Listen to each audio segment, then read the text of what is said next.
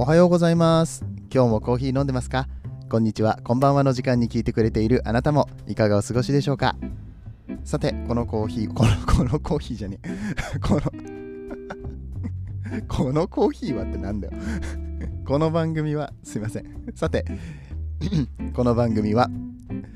コーヒーは楽しい。そして時には人生の役に立つというテーマのもとをお送りしております、えー毎日15分くらいのコーヒー雑談バラエティラジオとなっております。私パーソナリティの翔平です、えー自称コーヒーインフルエンサーということでやらせていただいております。どうぞよろしくお願いいたします。ということでね、えー冒頭から噛みまくりのもうあの動揺しまくってあの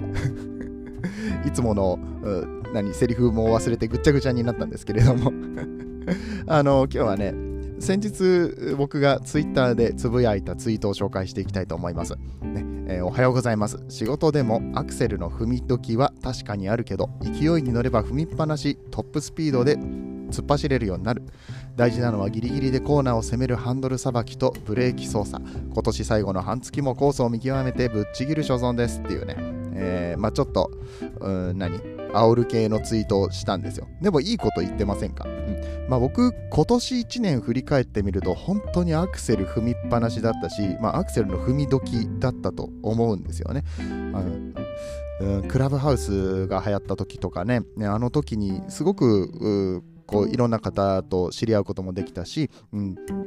まあ、言ったらフォロワーさんも一気に増えたりだとか、うん、自分のこう活躍できる場所を見つけたというか一気にこう進んだんですよ前に、うん、ここはもう止まっちゃいけないよねって話をいろんな人と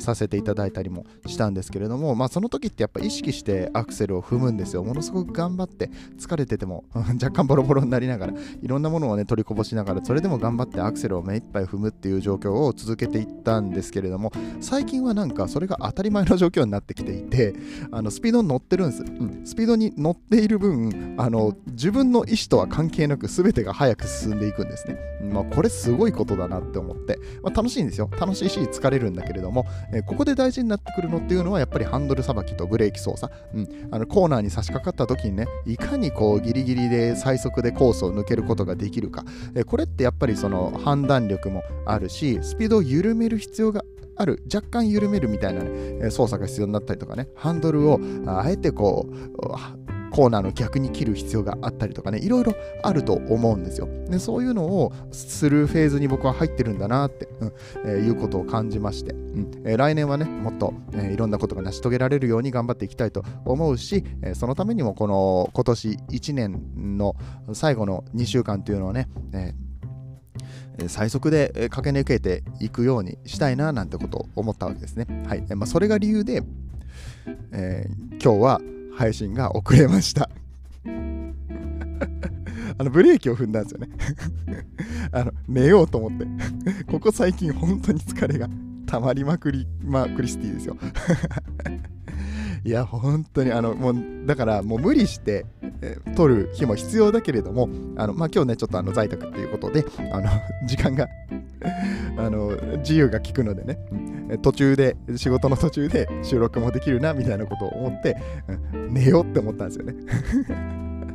本当は朝一で撮る予定だったんですけれども、ちょっとあの昼近くになってしまいました。はい、お待たせいたしました ということで、えーねえー本日もやっていきたいと思います。あちなみにですね、このツイート、まあ、結構いいツイートだと僕は思ってるんですけどね、えー8いいねがつきました。ありがとうございます。8って。その前に投稿した、まあちょっとあのうちの娘がね、僕の頭をこう、なんかガシガシやりながら、これちょっとあの、ぜひ動画を見ていただきたいんですけれども、あの娘がね、あの僕がこう顔を突っ伏して寝てると遊べって言ってこう頭をね髪の毛掴んでね持ち上げてくるんですよね、まあ、こちらに関しましてはね32いいねとね3コメントつきましたね。はいありがとうございます。もうこの差よ。僕がいいこと言っても全然広がらないんだなって思ったところでございます。はい、えーそんなこんなで今日も金曜日のお話を始めていきたいと思うんですけれども、えー毎週金曜日は豆知識をお伝えしております。コーヒーに関する豆知識ということでね、豆だけに、えーコーヒー豆だけにということでね、これね、いつまでたっても誰も使ってくんないんですよね。あ豆だけにねとか言ってね、なんか僕と 僕と喋るときにさ、あの豆知識の話とかさ、あごめんなさいね、つまらないからですよね。僕が一人で楽しんでるだけですよね。はい、すいませんでした。ちょっとふてくされるって、一人で勝手に完結する感じになってますけれども はい、えー、っと、まあ、そんな感じで豆知識の話をしているので、えー、今日も何かね、お伝えしていけたらと思うんですけれども、今日はハーフデカフェの話をしていきたいと思います。ハーフデカフェって何っていうところからやっていきたいと思います。それでは本編やってまいりましょう。この放送は歴史とか世界遺産とかを語るラジオ友沢さんとてと友沢さんの提供でお送りします。スポンサーコールコム噛む スポンサーコール噛むとか最悪っていうこの噛むを込むってまた言い間違えるこの噛みようがすごいね。ねえー、っと、ハーフデカフェの話をしていきたいと思います。まあ、ハーフデカフェであの2単語になっておりますけれども、ハーフは分かりますよね。半分ってことですよね。日本人とアメリカ人のハーフみたいな感じでよく言いますけれども、えー、あとデカフェですね。デカフェ、まあ、この番組知ってる人はほとんどご存知だと思いますけれども、デカフェインで、デカフェですね。カフェインをでしてるんですね。まあ、ででっていう言葉はあの英語とかでよく何かの頭に、つけられて、うんと、否定形の言葉だと思ってください。うん、で、デカフェっていうのはカフェインをある程度取り除くっていう意味なんですよ。うん、うんとそうだな。もともとコーヒーってカフェインあるじゃないですか。でここから無理やりこう、無理やりまあ無理やりなんですけどね、うん、自然のものですから、コーヒーは自然のものとしてカフェインを持っているのに、それをまあ人間の都合で、えー、カフェインを抜くっていう作業をするわけですね。えー、これをデカフェと言います。カフェインを抜いたもので、えー、どっかからカフェインを抜くっていう作業のことをデカフェと言います。で、えー、まあ最近の多くのコーヒーは97%から99%のカフェインをデしておりますね。デカフェしております。うんえ、そういった感じですね。え、よく聞かれるのが、デカフェとカフェインレスとあとノンカフェインの違いがわからんっていう話なんですけどノンカフェインに関してはノンってついている通りゼロですゼロです。例えば、ルイボスティーとかね、そもそもカフェインが入っていないものに関しては、ノンカフェインっていうことができますけれども、うんと、コーヒーは、あの、ノンにならないんですよね。今の技術だと、どんだけ取り除こうとも99.9%までしか取り除けないので、まあ、ノンカフェインのコーヒーっていうのはありません。もしあったとしたらコーヒー風味の何かでしょう。はい。えー、そして、うんと、カフェインレスの方なんですけども、カフェインレスっていうのは、このレスって言葉って結構聞きますよね。うん。あの、まあ少ないっていう意味ですね。カフェインが少なめのことをカフェインレスと言います。だから、カフェインレスコーヒーとデカフェコーヒーっていうのは、ほぼ同義語だと思ってくださって大丈夫なんですけれども、うん、カフェインレスって言ったら、うん、例えば95%の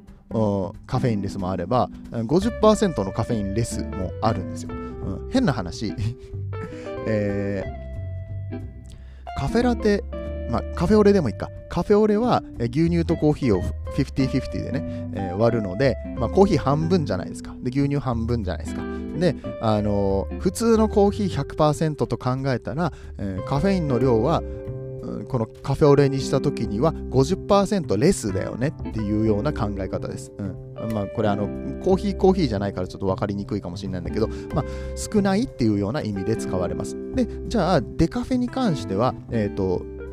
decaffeinated のコーヒーっていうのはどういうものかというと、まあ、そのそれぞれのデカフェ処理、まあ、3種類ぐらいあるんですけどね、うんえー、そういう処理方法を通してカフェインを取り除いてます。で、えー、っとこの処理に関して日本ではちょっとルールがあるか分かんないんだけど、えー、海外、欧州とかに行ったりとかすると97%以上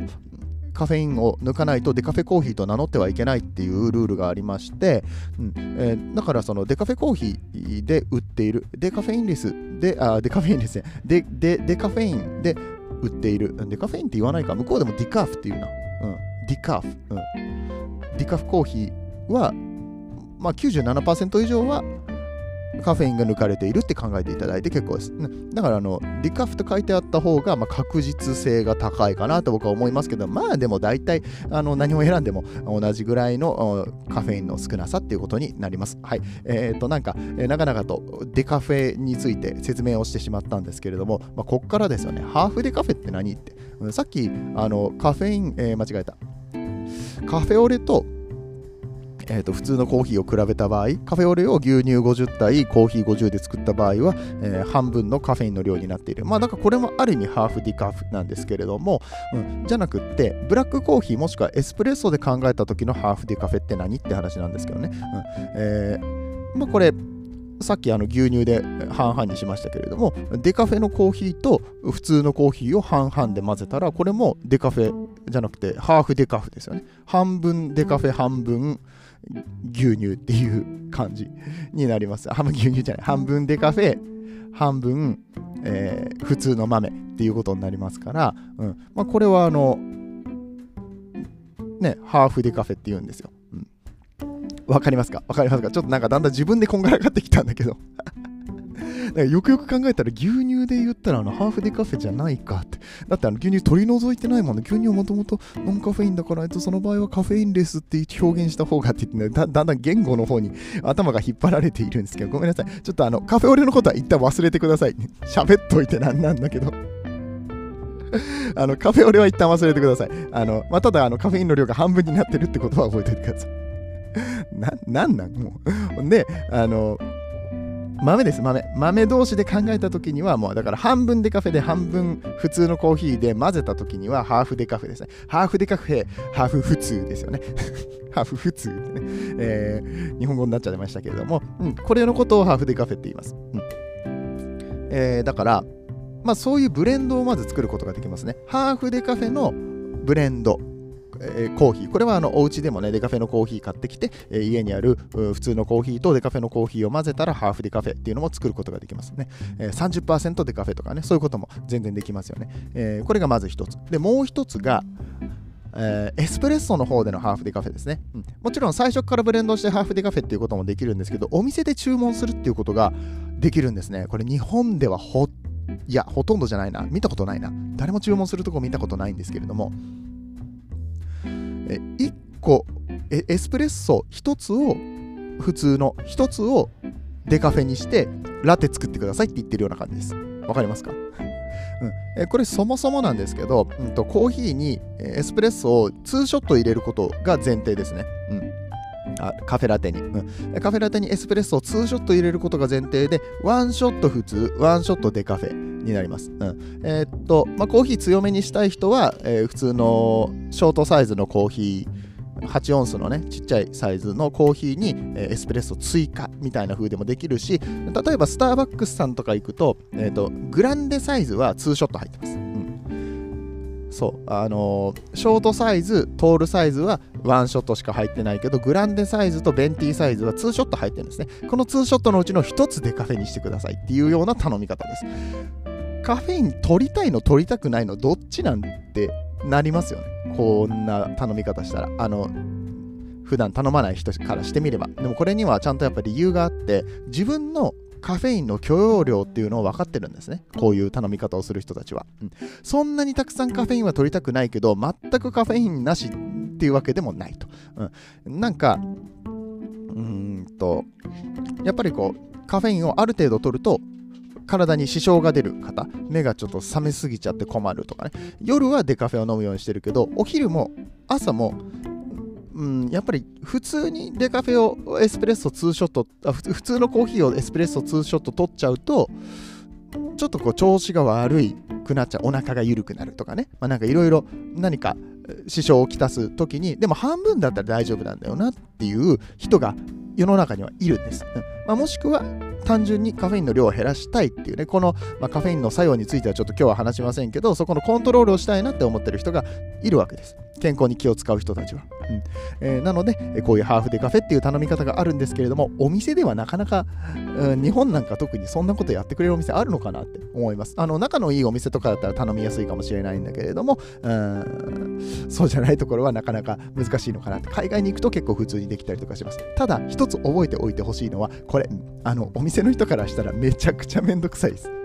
エスプレッソってあの通常ツーショットいっぺんに落ちるんですよ。わかります？これあのエスプレッソのこの形ポルタフィルターってフィルターの形を見たらねちょっとわかるんですけど二股に分かれててツーショット1回で落とせるんですね。あのお店によりますよ。お店のレシピとかオペレーションによっては、えーと、1回に1杯しか落とさないところももちろんあるんですけれども基本的にはツーショット一緒に落ちるんですね、うん、であのラテをダブルで頼んだ時に、えー、ツーショット一緒に入れたいじゃないですか、お店としてみたら。えー、だって2杯出てんだもん。だけど、もう1回デカフェの豆を詰め直して、もう1回エスプレッソ入れなきゃいけないから、まあ、大変なんですよね。2倍の労力がかかるわけです。ここにエスプレッソを落とすという作業に。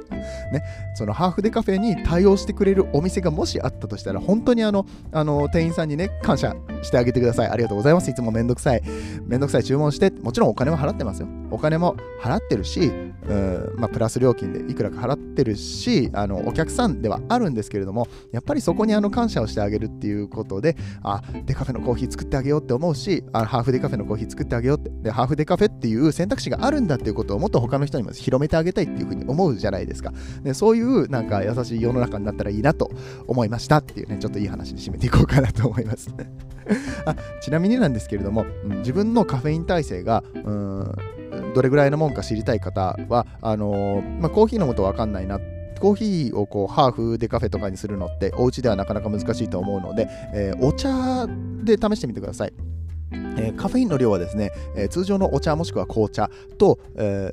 比べるとコーヒーは2倍ぐらい入ってるんですね。お茶はいつも飲んでも大丈夫なんだけども、コーヒーを飲むとどうもカフェイン中毒みたいな、えー、症状が出るなっていう方がいらっしゃったら、えー、これはもしかしたらあのハーフでカフェにしてみるといいのかもしれません。まあ、さらにね、もうちょっと減らしていく。まあ、お茶を薄めで出すとかね、紅茶を薄めで出すとかすると、まあ、調子いいんだなって思ったら、まあ、デカフェ70%ぐらいの方がいいのかなみたいなことは自分で判断することができるかもしれません。まあ、もちろん、あんまり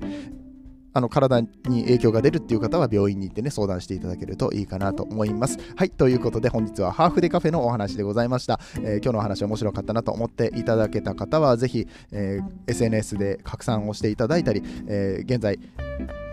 ポッドキャストアワード2021に参加しておりますので、こちらの方でね、ノミネートしていただけると嬉しく思います。それでね、豆知識なのでね、えー、もうそろそろ忘年会シーズンに入っておりますが、忘年会であのコーヒーの話とかなった時にね、ちょっと知ってる？ハーフデカフェって知ってる？みたいな感じで、ちょっとドヤっていただけるとね